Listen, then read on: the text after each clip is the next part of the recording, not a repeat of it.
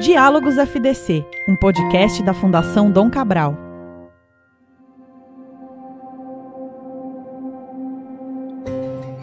Olá para você que me escuta agora, seja bem-vinda e bem-vindo a mais um episódio aqui dos Diálogos Fundação Dom Cabral. Eu sou Tomás Castilho e hoje eu tenho o prazer de receber aqui o José Tomé, cofundador e CEO da Agitec Garage. Tomé, como é que você tá? Tudo bom? Tudo bom, tá ótimo aqui. Muito bom, obrigado aí pela, pelo convite, pela oportunidade. Pô, eu que agradeço, Tomé. É, a Agitec Garage fica onde, aliás? Estamos em Piracicaba, no chamado Vale do Silício do Agronegócio. Pô, muito bom, muito bom.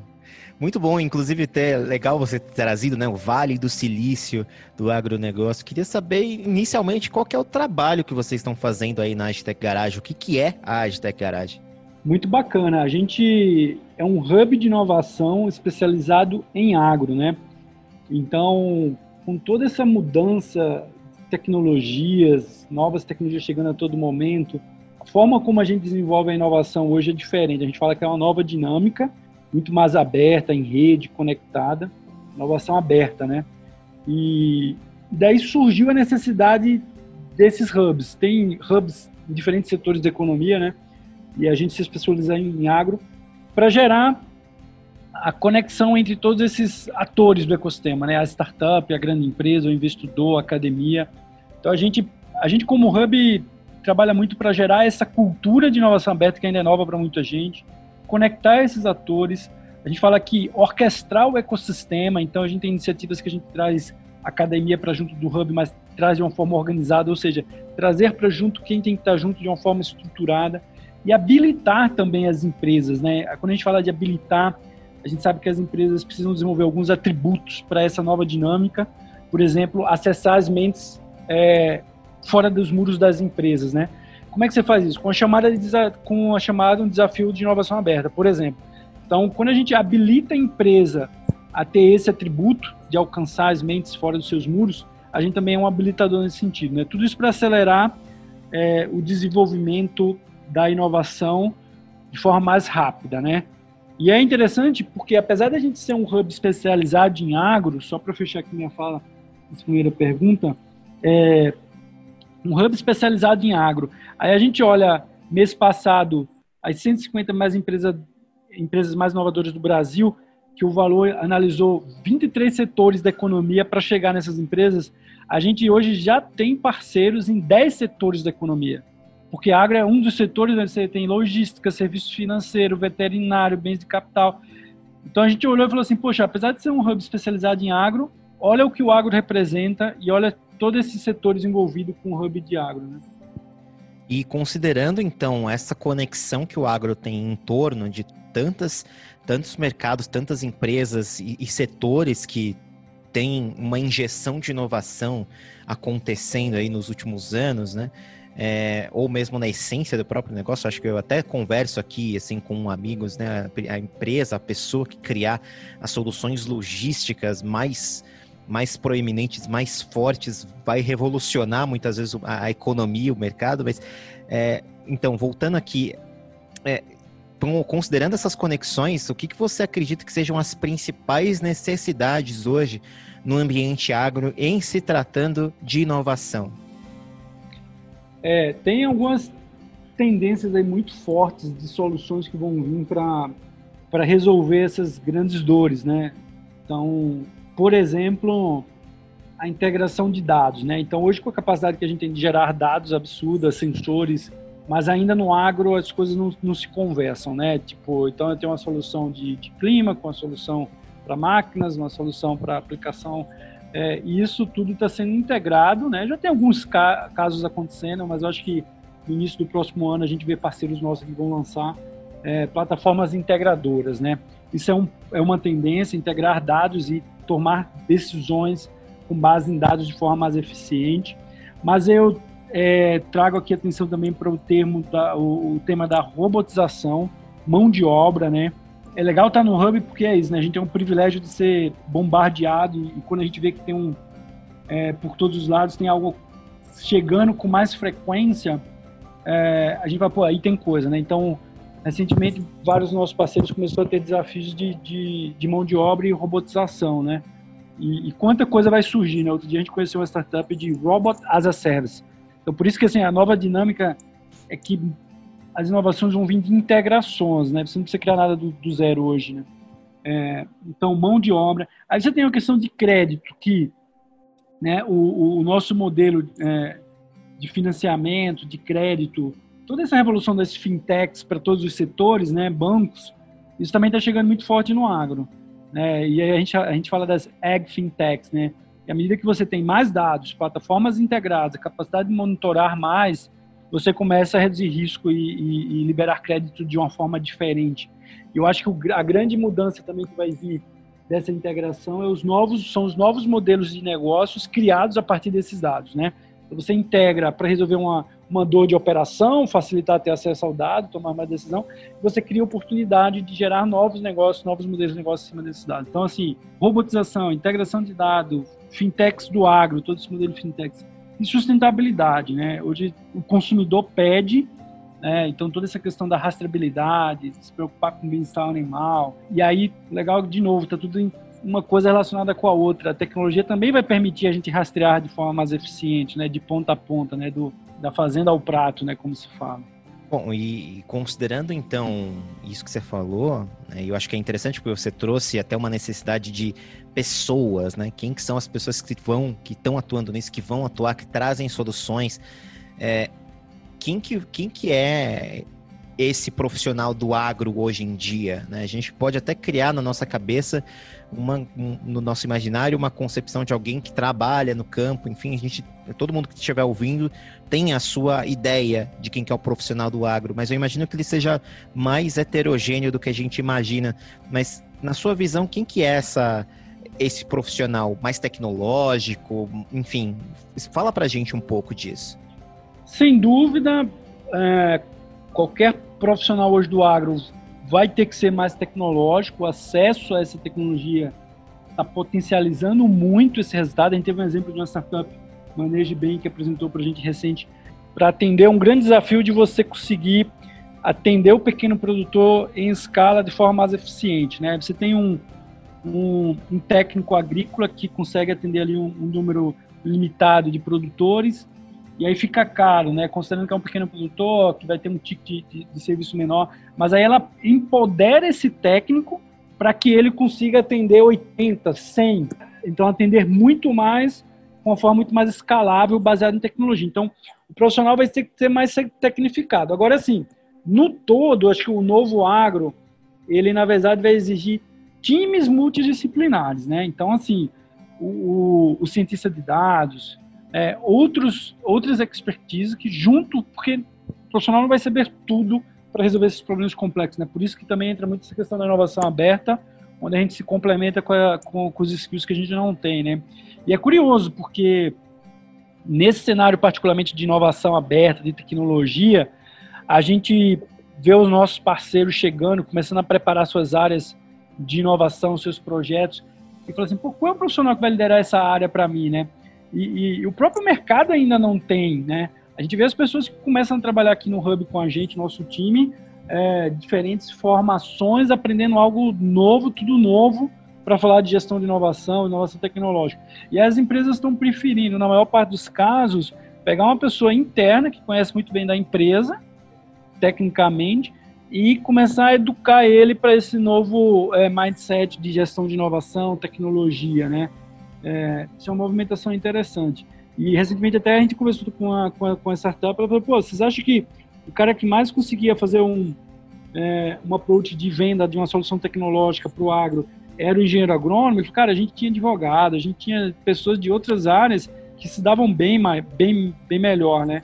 Então, é, é esse novo é, desafio de, de tanta informação, informação nova, que muitas vezes ainda não está no currículo do cara que está se formando tecnicamente em agronomia, engenharia agrícola e tal, é que vai permitir ainda mais essa troca, né, esses, times multidisciplinares, né.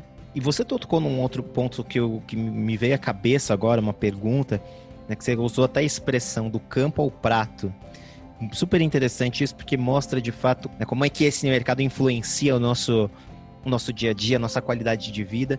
E a gente está vivendo hoje um, um momento em que existe uma modificação muito grande nas, na proposta alimentar, por exemplo. Né? A gente tem plant-based, né? alimentos que são a base de planta, que é, mimetizam carne, né? Então, e toda uma proposta de, de um crescimento do veganismo, de, da questão de se discutir defensivos agrícolas ou não.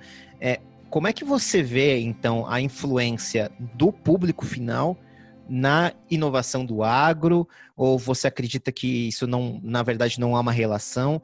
É, você acredita que as ações, né, as nossas decisões de compra estão influenciando hoje a forma como o agro está inovando também? Ah, influencia sim, né? Acho que todo esse movimento até de inovação aberta, onde as empresas estão aprendendo com as startups também, todo esse movimento de foco no usuário, né? É, customer centric, né? E a gente fala muito foco no produtor, e o ferramental, outro dia a gente viu uma startup aqui que o nível de pesquisa de mercado, nível de hábito de consumo que ela consegue ter acesso com, com Big Data e tal, traz essa informação de forma até mais estruturada, melhor, com maior velocidade, que às vezes as empresas nem tinham antes, né? Então, cada vez mais está sendo, dizer assim, mais acessível a informação do consumidor lá para quem está na ponta, né, na, na outra ponta, né?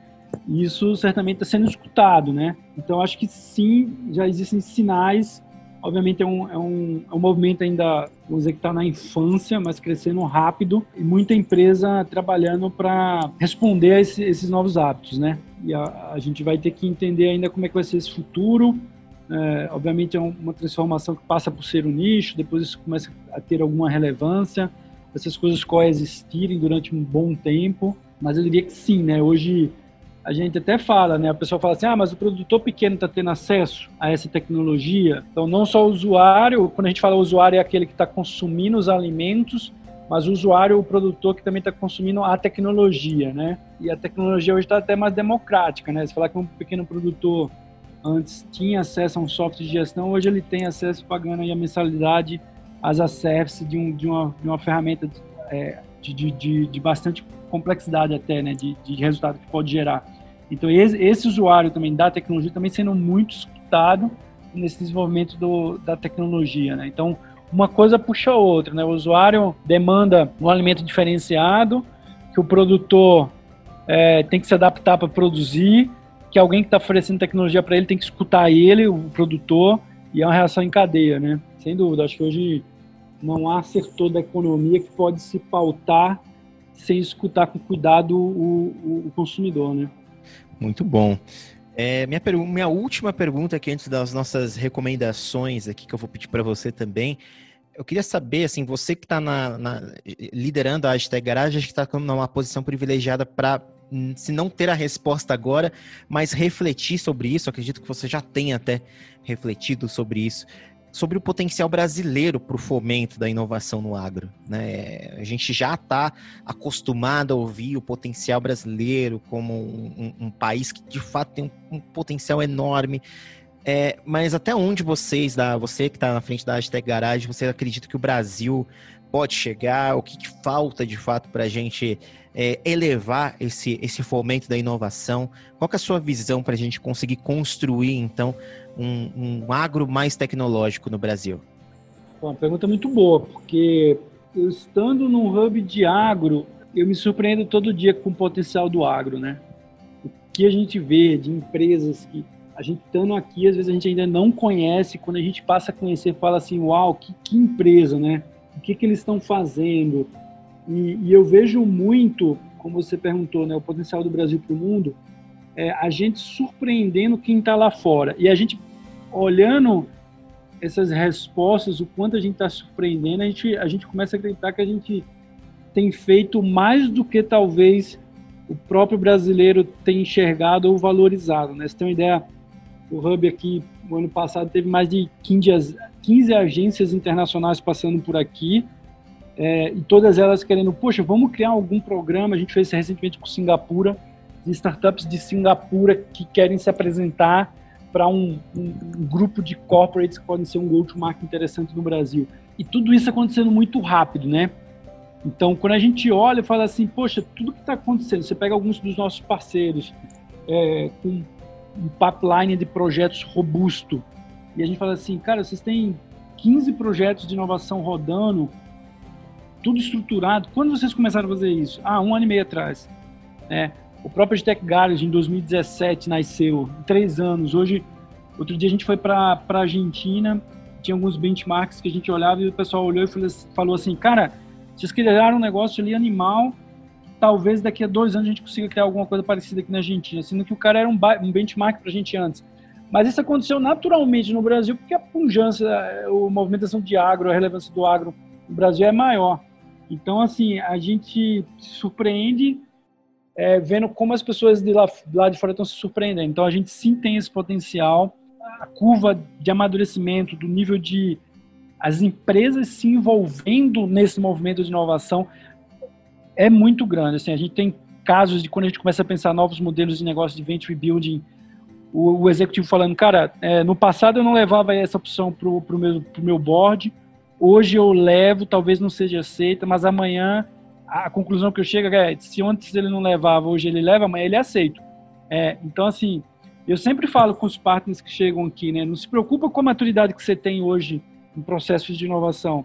Se preocupe em aprender rápido, porque mesmo aquele que você olha hoje está super avançado, ele não tem 5, 10 anos que ele está construindo. Ele começou a construir isso dois anos atrás. Então, é um momento, assim, ganhando uma velocidade absurda, muita tecnologia boa. Quando a gente publicou uma vez no LinkedIn um resultado de um programa nosso é, com o Cicred, que fez uma POC com uma startup com 50 produtores, mais de 5 mil hectares. E aí teve uma amiga nossa lá na Europa que falou assim, cara, um negócio desse, uma POC dessa para acontecer, não, prova de conceito, tem que ser coisa de governo aqui na Europa. E vocês fizeram isso em quanto tempo, tão rápido, com a startup? É, então, assim, os números do agro no Brasil é muito relevante, as pessoas lá fora reconhecem isso, é, a gente tem recebido muita mensagem e, e, as empresas aqui avançando rápido, o nível de, da maturidade do empreendedor. Empreendedor que já fizeram funcionar em outros setores da economia aqui no Brasil, olhando o agro como o setor para ter a sua próxima jornada, né? Então a gente teve cases recentes de, de exit de startup que o fundador antes tinha empreendido em, em mídia social, aí veio para o agro. Então, assim, o agro realmente, como eu te falei, mesmo a gente estando aqui, surpreende todos os dias, é um potencial gigantesco. A gente vai ter liderança nesse movimento de alimentar o mundo com certeza. Tanto é que nosso propósito é alimentar os empreendedores que vão alimentar o mundo, né? Muito legal, Tomé. E pra gente finalizar, acho que a gente sempre, como tradição aqui do episódio, sempre pede recomendações de livro, filme, série, qualquer coisa que você ache interessante de divulgar, que você tenha consumido aí recentemente, para colocar como sugestão aqui para os nossos ouvintes. Pode ser relacionado ao nosso tema, como pode ser qualquer outra coisa interessante que você também acha interessante Bacana. de divulgar. Bacana. Eu vou, vou indicar um livro e um, um, um filme, um documentário que não é do agro, mas que está ligado à inovação e que é, a gente percebe que é muito do que a gente vive aqui, tá? Então, se pegar o documentário de como, como o cérebro cria, é, é um documentário que mostra o processo de criação. E a gente aqui no Hub fala muito, né? Conexão gera inovação. É até uma hashtag que a gente tem. O livro fala que para você ter aquele, o livro não, o documentário, né? Para você ter aquele efeito eureka e eles entrevistaram cientistas, é, produtores de, de filmes, é, todo tipo de profissional. É, e ele falou, cara, para você ter aquele efeito eureka, você tem que juntar muitos insights de muitas conexões que você faz. Você, você tem uma conversa, você armazena, armazena algo, você está exposto a, um, a, a uma leitura, você armazena algo, e depois o teu cérebro capta tudo isso, junta e te traz aquele insight. Então, para inovar, você precisa realmente se conectar, estar tá exposto, ter acesso a esses sinais e o teu cérebro vai trazer o, os insights, o, o, efeito Eureka. Né? Então, conexão gera inovação, está muito bem explicado lá no, no documentário como o cérebro cria. O outro livro, eu estou até aqui com ele na mesa que eu acabei de mostrar para um parceiro nosso na reunião, Organizações Exponenciais. A gente vê que assim ele se aproxima muito, ele fala dos dos atributos que essas novas empresas têm para crescer de forma acelerada, a gente fala, poxa, muito do que está aí no livro é o que a gente está aqui no Hub vivenciando, né? Porque a gente fala, o fato de você estar tá fazendo inovação aberta, estando no Hub, fazendo startup, você está na fronteira, e é na fronteira que as coisas acontecem, né? O documentário também fala isso, você não precisa, você não pode estar tá na sua zona de conforto, mas também você não pode estar tá lá, lá na frente, porque senão você é chamado de louco, você precisa estar na fronteira, e a fronteira é aqui, com as startups, com a inovação aberta. Então, esse livro traduz muito isso. Muito bom. Hoje eu conversei aqui com José Tomé, cofundador e CEO da Agitec Garage. Tomé, obrigado pela conversa. Muito interessante ver coisas que a gente nem imagina, nem, nem pessoas como eu que não estão tão atreladas ao agro assim. Eu só vou saber do agro quando eu vou no supermercado comprar as minhas coisas, tal.